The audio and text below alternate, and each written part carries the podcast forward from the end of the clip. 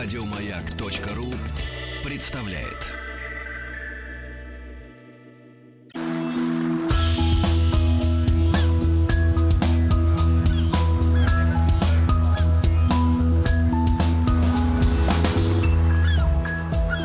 Голубая лента. Голубая лента абсолютно. А, Друзья мои, Дмитрий Алексеевич Гутнов с нами сегодня в студии. Дмитрий Алексеевич, э, доброе утро. Как Доброе дела у утро. студентов? Здоровы? По-всякому, здоровые. Хорошо. Мучают. Хорошо, Как обычно. хорошо. Профессор Московского государственного университета, доктор исторических наук Дмитрий Алексеевич, мы э, на чем притормозили? Мы притормозились на возвращении Германии в эту атлантическую гонку, и то, что немцы в 20-е годы, заключив э, финансовые соглашения с американцами, э, стали создавать на верфях Гамбурге два новых корабля которые получили потом название «Бремен и Европа». И я остановился на том, что не успел рассказать о том, как немцы обули американцев. Они взяли довольно большие кредиты, эти кредиты надо было каким-то образом отдавать. И они совершенно не хотели делить с американцами эти все шикарные корабли, которые они собирались построить. Э, Для этого был, в общем, выдуман хитроумный план. В период с 21 по-моему, по 27 год они построили, спустили на воду э, несколько небольших, в принципе, э, лайнеров, которые были выпущены на атлантические рейсы. И поскольку немцы в условиях, значит, вот этого вот всего разора, который был привнесен Версальским миром, работали, в общем, демпинговали, по сути дела. То есть пока англичане там устраивали э, всеобщие забастовки, в котором, кстати говоря, наше правительство участвовало, спонсируя этих рабочих. То есть, давай, э, деньги. Э, давая Хорошая им. методика, ее надо взять на вооружение. Да, она известна как, как, как мир, она старая, это, да.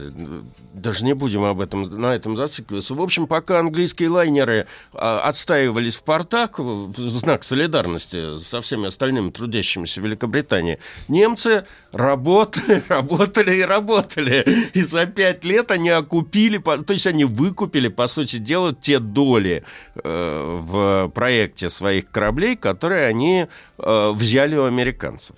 Поэтому на завершающие стадии строительства, вот эти вот корабли Бремен и Европа, строились, они уже были собственностью, собственно, Германии.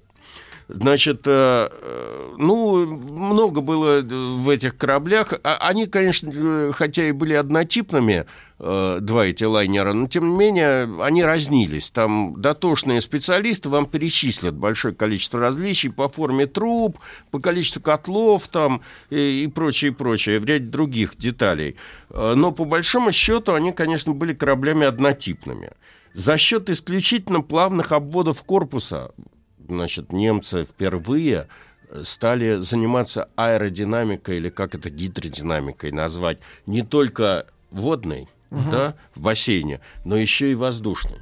То есть они стали пытаться, значит, обвести, а, сделать плавные обводы. Пытались и- надуть ветер. ну, примерно. То есть вот с этого момента э, трубы несколько наклонены назад, там на 10 градусов, по-моему. Надстройки приземистые, э, плавные обводы. В общем, там должно быть э, уменьшить сопротивление воздуха и за счет этого увеличить скорость хода. Ну, как бы планируемая скорость этих кораблей должна была достигать совершенно немыслимых по тем временам значений. Что-то такое 30 узлов, э, это, это в районе 60 километров в час. При этом, значит, э, из-за усовершенствования механической части, из-за того, что все-таки шел технический прогресс, э, несколько десятков тысяч лошадиных сил были сэкономлены как за счет вот этой именно аэродинамики. Психологически точно был выбран название вот этого вот э, первенца послевоенного немецкого судостроения Бремен с 1858 года. Вот эта вот э, Norddeutsche Line, она всегда имела в своем составе корабль, который именовался Бременом. Значит, э, Это оттуда музыканты-то. музыканты появились раньше, насколько я понимаю. Вот. Это был четвертый пароход с подобным названием. Ну, э, на корабле были предусмотрены все примочки, характерные для того времени. Вот то же самое, значит, связано и, и катапультируемые самолеты, э, этот, э, дальность полета э, увеличена была, то есть они должны были стартовать за 600 километров от берега. И они были рассчитаны уже не, не просто на доставку, ну, каких-то этих самых таких открыточек, значит, с корабля. Можно было людей пулять? Ну, там, там, в принципе, на таких самолетах там предусматривалось э, летчик-штурман, там, и дай бог еще в, в отдельных моделях еще и борт-инженер. Но дело не в этом. Дело в том, что они э, действительно должны были доставлять почту. То есть э, в Германии, грубо говоря, были впервые принимали занимались отправления, которые должны были э, достичь Америки быстрее, чем этот самый пароход. Который. Uh-huh. То есть, если вы заплатите лишние деньги, то там на несколько суток, на, на день там эта почта придет раньше, чем придет остальная почта из Европы. Понимаете? Uh-huh. Вот. Эм, значит, э, ну и вообще было сделано все для того, чтобы отбить клиентуру у прежних фаворитов Атлантики. Это в основном английские корабли. Работа шла быстро, оба лайнера были спущены на воду с интервалом в один день, 15-16 августа 1928 года в присутствии самого президента э, Веймарской республики, бывшего генерала Гинденбурга. Предполагалось, что ровно через год после достройки оба лайнера войдут в строй, что тоже было таким своего рода психологическим ходом. Одновременным вводом в эксплуатацию двух не имевшихся равных трансатлантиков немцы рассчитывали, ну, просто там разбить конкурентов пух и прах. Но... Так они на госденьги строились, да? Нет, они строились на частные деньги с привлечением американского капитала, и к концу этого угу. достройки немцы выкупили эту угу. долю. То есть они, по сути дела, американцев выставили э, со своими деньгами. Э, но случилась беда. Значит, э, беда заключалась в том, что когда достраивалась Европа, второй значит, пароход из этой серии, то 26 э, марта 1929 года там по недосмотру или что, в общем, там на корабле вспыхнул пожар. Угу и огромное количество людей, там не все сумели рабочие покинуть э, корабль, и много народу э, погорело, и даже не столько погорело, сколько задохнулось. да, исключительно. Много это насколько? В общем, э, ну, ну человек, человек 200 там было жертв, понимаете? Кошмар. Поэтому вот этот вот второй корабль как бы несколько подзадержался на старте. А что касается Бремена, то 16 июля 1929 года он впервые вышел из порта Бремен, э, Бремерхафен и взял курс на Нью-Йорк. Э, причем э, сделано это было, подстроено это было таким образом, аккурат за три дня до этого события в свой очередной рейс вошла, вышла непотопляемая Мавритания, которая со времен еще до военных считалось самым быстроходным кораблем. И э, стало очевидно, что, в общем, это было не рядовое плавание, а что начался, так сказать, поединок. Угу. Не на жизнь, а на смерть. Мавритания прошла свою дистанцию от Ливерпуля до э, Нью-Йорка э, с нормальным для нее результатом. 5 суток, 1 час при средней рейсовой скорости 25 и 53 узла, 47 километров в час. Угу. А Бремен потряс мир, пройдя тот же маршрут за четверо суток, 17 часов 42 минуты со скоростью 27,9 узлов в час. где-то в районе 51 там, километров в час. А, Аж говорили, 60 будет гонять. Ну, ошиблись. Немного ошиблись, и потом, насколько я понимаю, они на первом рейсе еще полностью котлы не разводили. Mm-hmm. То есть они оставили, оставили себе какой-то резерв. Тут надо иметь в виду, что, в общем, общественность э, была поражена тем, что Мавритания не сдалась сразу. Не включили режим Да, спорт. и в обрат, на обратном рейсе, в общем, она показала тот же э, показатель, что и Бремен. Но для Мавритании это был предел. а для Бремена еще был определенный резерв. Поэтому в дальнейшем Мавритания стала сходить со сцены. Не, она еще совершила несколько, были популярны рейсы на этой Мавритании. Знаете, вот как сейчас вот эти вот корабли, которые... Э, в Гонконге? Э, в Японии да, в Гонконге, стоят. Да, стоят. Бороздят Тихий океан. Вот эти вот в условиях не сезона, угу. они, значит, плавали и плавают до сих пор по круизы по Тихому океану и тому подобное. Вот. А, и Мавритания делала такие круизы, причем поскольку она была кораблем легендой, то у ней была определенная клиентура. И, кстати говоря, когда этот корабль был поставлен на прикол, а это произошло в марте 1938 года, а, было объявлено о продаже этого экс-чемпиона на слом, а, Кунард Лайн решил на этом деле подзаработать. По-моему, по-моему, первый раз, я могу ошибаться, историк кораблестроения меня поправят. Значит, но была устроена гигантская распродажа этого корабля. Заключалась она в том, что э, ну там срезали все возможные, так сказать, вещи по частям и продавали uh-huh. на аукционе. Uh-huh. В итоге удалось, э, а если забег... забегать вперед, там за... заработать дополнительно 15 тысяч фунтов по тем временам Слушайте, до а военные фунты. А это... кому нуж, нужны отдельные части корабля? А сувениры, а, причем вы будете смеяться, разбирали не только латунные буквы по, угу. по ну, частям, понятно, да. Э, но и целые элементы обстановки. Э, полностью выкупалось оборудование каюты для того, чтобы где-то на суше или на частной яхте воспроизвести вот ну, это вот все. Дмитрий Алексеевич, а в чем необходимость, вот смотрите, в чем необходимость э, списывать целиком корабль-то, в принципе? Разве нельзя модернизировать, например, двигательную установку? Нет, понимаете, значит, э, при рождении корабля, значит, в него вписываются определенные параметры. Сколько Сроки он там может выдерживать вибрации, сколько там можно там ставить силков и тому подобное. Ну, уже он не соответствовал тем параметрам, и не соответствовал. Там появились турбоэлектрические ну, установки. Ну, устарел морально. Он морально устарел, да. Жаль. Ну, что вам рассказывать? Вы с, у вас с автомобилями то же самое происходит. Угу. Да, ну, но есть любители ретро. Да, но их не так много. Вот. А, ну, вместе с появлением немцев, возвращением немцев на атлантические трассы, снова, значит, э, начался передел рынка. Традиционные конкуренты компании Cunard Line, White Star Line стали избавляться по сути дела, я, вы предвосхитили мой рассказ, от своих старых кораблей и закладывать новые. То есть э, борь, шла борьба за скорость, а в общем борьба за деньги. Да?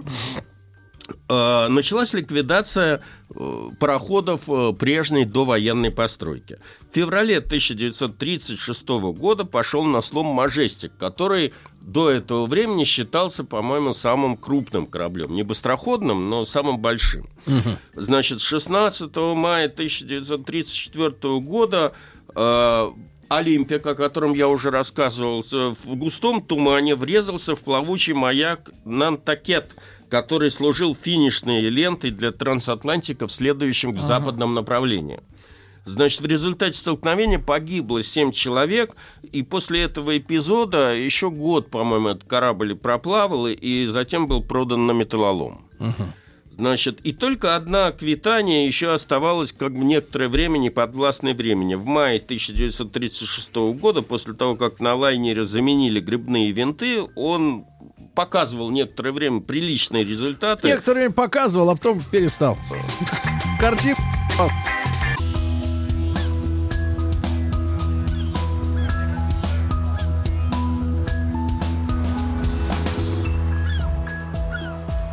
Голубая лента. А, друзья мои, Дмитрий Алексеевич Гутнов, профессор Московского государственного университета, с нами. Дмитрий Алексеевич, э, общественность требует говорить не плавать, а ходить Хорошо. Или это относится только к военным кораблям? Нет, нет, нет. Это, это, это, да. это сленг профессиональных очень, э, моряков. Очень много морячков слушает нас, да. да. Поэтому я извиняюсь. Да, я как человек сухопутный по происхождению. Как бы. Зажмут тебя, Владик, в переходе подземном морячки. Морячки. Морячок, я сам. Нет, ты без козырку сдал. Нет, меня попросили, я отдал. Значит, возвращаясь к нашим баранам, вот этот вот лайнер Аквитания был на плаву, держался э, Так. компания Кунарда на плаву Тогда по той стоял. причине, что э, по той причине, что в общем были заложены в срочном порядке два новых суперлайнера Queen Мэри и Queen Элизабет. Сегодня, наверное, уже не успею о них рассказать, но У э, одного из них не трагическая судьба.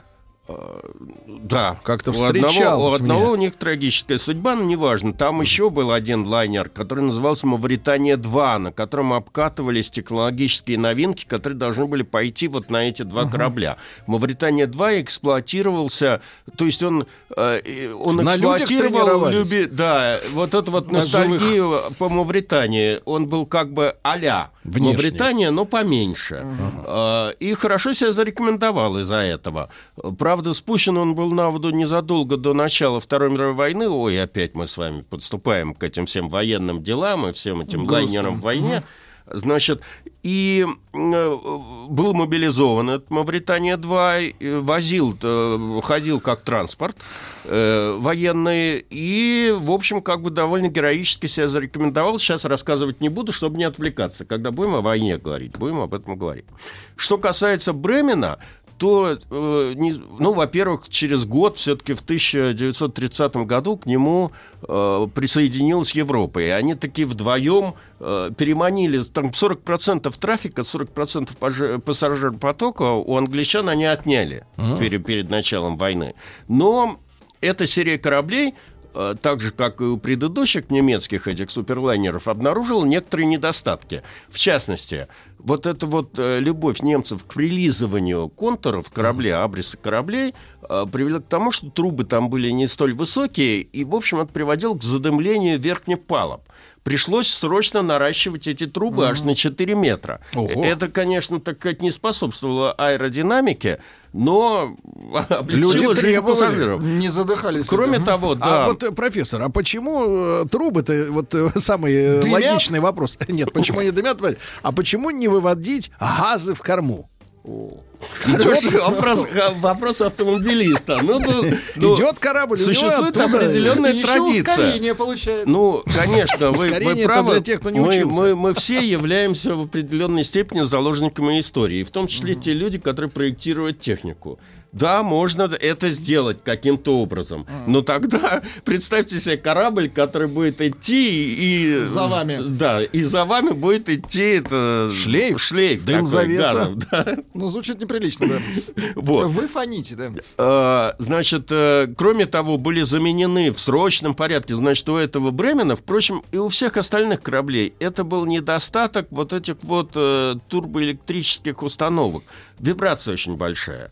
В 30-е годы эти турбоэлектрические установки были очень модные. Если дойдем сегодня, я расскажу. Дело в Ну, том, что... турбоэлектрическая, это, я так понимаю, динамо-машина? Динамо-? Нет, нет, нет. Это э, турбина крутит генератор, который вырабатывает А. электроэнергию. Электроэнергия поступает, собственно, на электродвигатели, а электродвигатели, расположенные на корме, как правило, они двигают уже грибные валы. А почему вибрация? Зачем так сложно? А почему вибрация? Э, Значит, э, Сильнее, чем от просто паровых машин. ну, или там э, дизельных? э, Ну, э, из- из-за оборотов, прежде А, всего. Слишком быстро. слишком, слишком быстро, и потом э, это зависит еще от форм грибного, вин- э, грибного вала и форм этих самых лопастей, значит, этого э, винтов. Поэтому на Бремене, собственно говоря, в срочном порядке стали переделывать четырехлопастные винты на трехлопастные винты. А когда это все переделывается, ну, в общем, вес-то этих винтов гигантский, там, 21 тонна, 23, ну, Такие гигантские размеры. винтики, ага. И поэтому на самом деле, значит, вот все эти изменения, они немного меняют, э, ну, э, как это сказать, э, распределение нагрузки на корабле. Вот. Значит, Мы, э, кстати, профессор, вот тему ракушек не исследовали. это что-то... Ну, налипает а, же там. налипает, да. Да, и как ним бороться? и Поэтому может ли винт в- массой 21 тонну намотать? Намотать еще пару тонн. Ну, бывает. Вот. Значит, э, э, ну, а немцы продолжали зарабатывать, помимо того, что они, как я уже сказал, отняли э, трафик э, у англичан, они еще довольно активно зарабатывали на вот этих вот э, тихоокеанских круизах вне высокого сезона.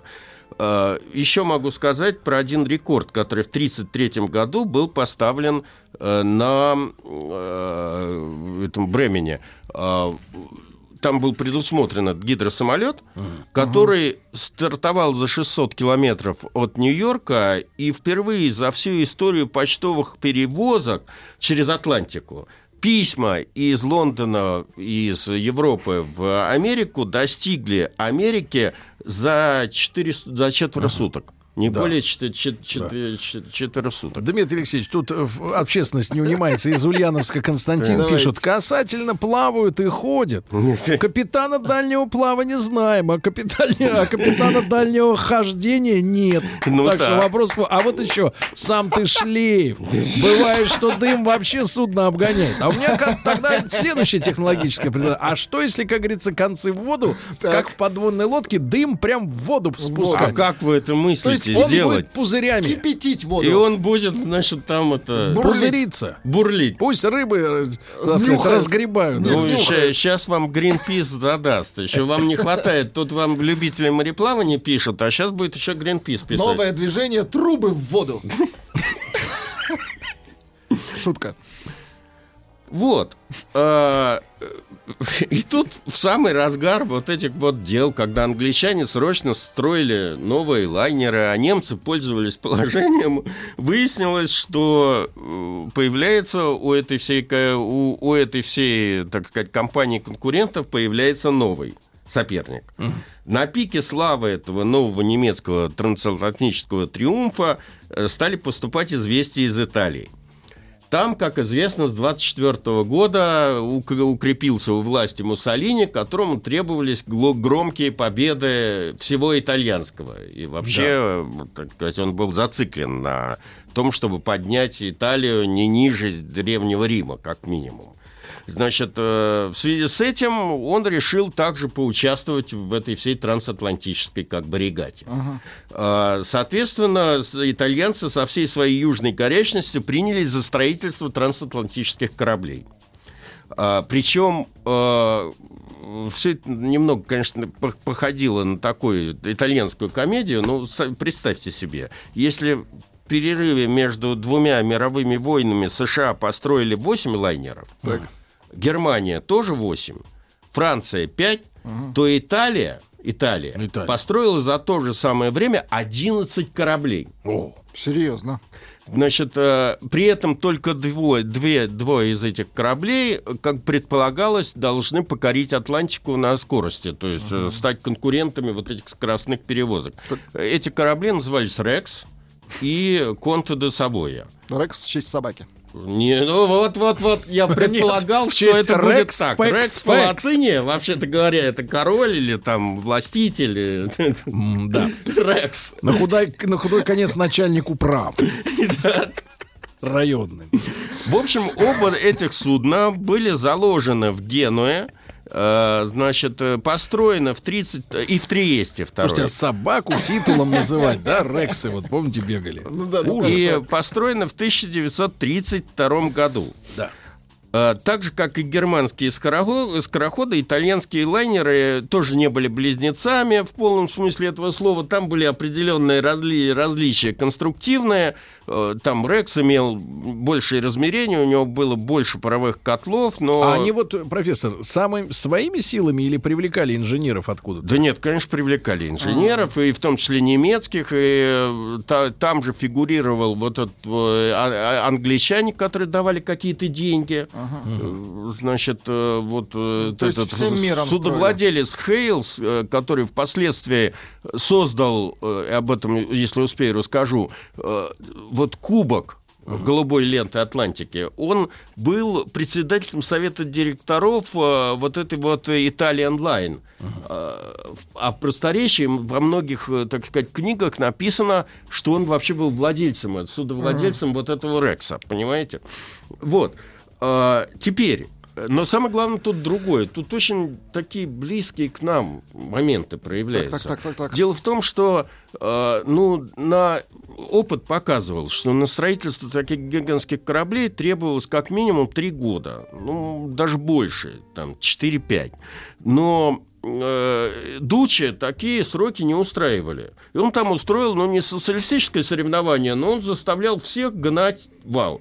То есть строить, строить, чтобы это все было построено в э, два года. Угу. Ну, построили. Ну, ясное дело, что... Качество итальянское. Качество итальянское, да, ну, Что вы имеете верно. против итальянского Точнее, Против Рекса? Ничего. Ну, сейчас вы мне заставите говорить это, как Наполеон. Правду. Нам Наполеон правда, после, правда. после сражения при Нави говорил, кто не бил итальянцев.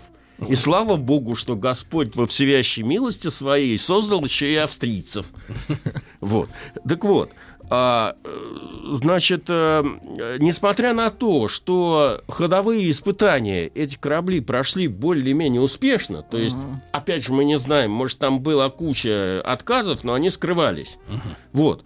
Поэтому более того, э, на испытаниях там была показана совершенно невиданная да, по тем временам скорость свыше 30 узлов в час.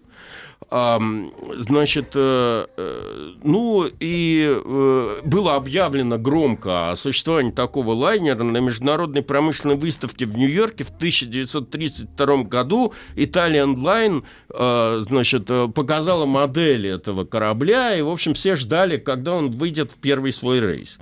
27 сентября 1932 года в порту Генуи был просто гигантский спектакль, связанный так. с отправлением этого корабля.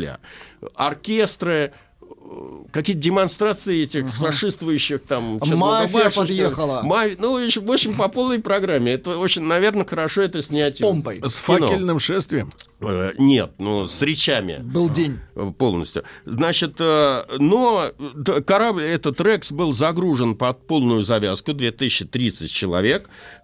Список пассажиров пестрел разного рода знаменитостями. Ну, в общем, корабль отвалил от берега, но, отойдя там что-то такое 200 так. миль от Генуи, так. выяснилось, что так. движок встал. Значит, и, точнее говоря, не, не, не, не, не весь корабль встал, он все-таки сумел до, доехать, дойти, дойти, как, дойти верно. до, до Гибралтара.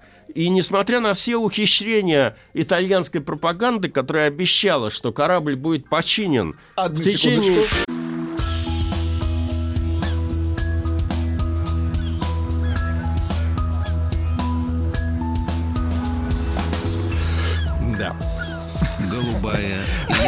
Дмитрий Алексеевич Гутнов, доктор исторических наук. И знаете, вот, вот э, написать профессору, мне кажется, это вот э, такая коллективная мечта бессознательная у общественности. Например, из Татарстана пишут, 30 узлов в час не бывает. Просто 30 узлов. 30 это уже в час.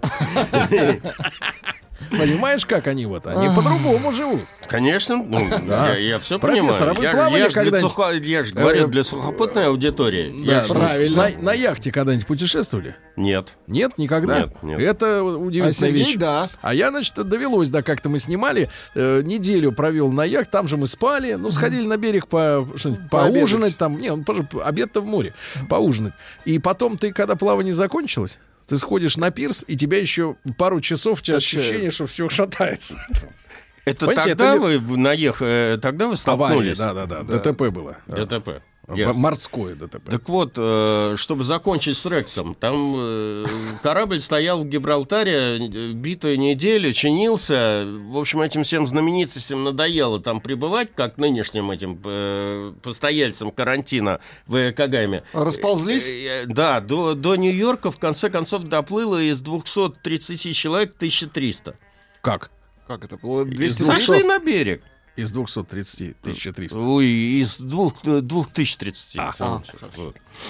Значит, э, э, в конце концов, 7 октября 1932 года Рекс достиг берегов Америки, вызвал живой интерес у жителей Нью-Йорка, да. Э, и что позволило к этому, вот этой компании Italian Line устраивать платные экскурсии на этот корабль. Они там на этом тоже какие-то деньги заработали. Ну а 30 ноября 1932 года вновь великое торжество, снова Генуя, э, снова марши, значит, первый свой э, рейс отправился Конте де Савоя. Э, судовладельцы заявляли, что на этом корабле пассажирам будет неведома вот эта морская болезнь, и то, что вы сейчас рассказали, что вас будет шатать после рейса, потому что там, по-моему, впервые в судостроении, пассажирском, я имею в виду, uh-huh. по крайней мере, было применено, были применены гидростабилизаторы. Это как? Ну, они во время качки позволяют как бы снизить, снизить uh-huh. эту качку и стабилизировать корабль. Uh-huh. Ну, по принципу волчка работают. Это uh-huh. что? Ну, когда Крутится? в одну сторону наклоняется, он как бы в другую. Волчок. Да. Но это не животное. Нет, Хорошо. о чем речь? Вот.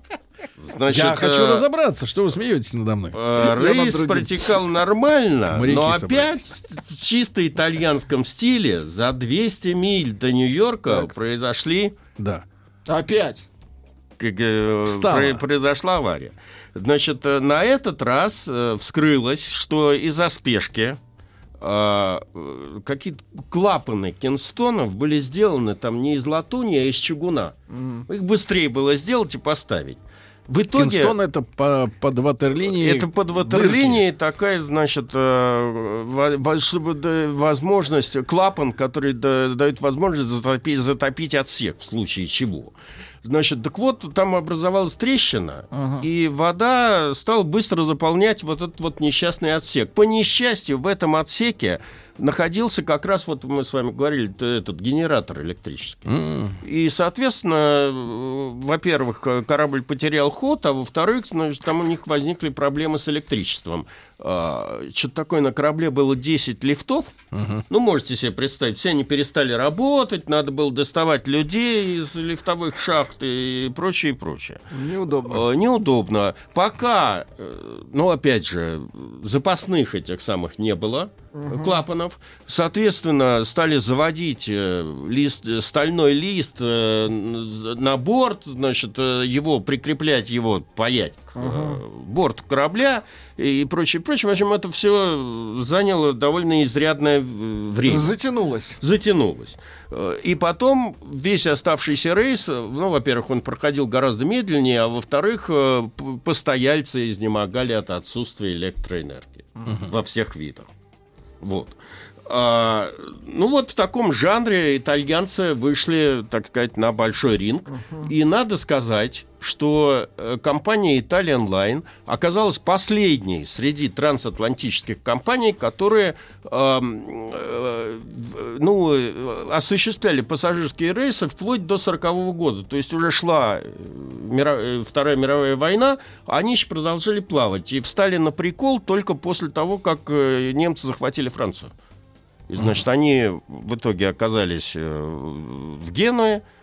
Если говорить о Рексе, то он встал на прикол в городе Баре, потом в 43 году, если я не ошибаюсь, англичане высадились в Италии, и немцы, которые э, до того, значит, оккупировали э, Италию, они перегнали этот корабль в Триест. И угу. там этот э, Рекс был потоплен на рейде Триеста, чтобы не дать возможность порт блокировать. А вот э, Ярослав Мудрый из Москвы пишет, что э, вот эти стабилизаторы называются активные и пассивные успокоители качки.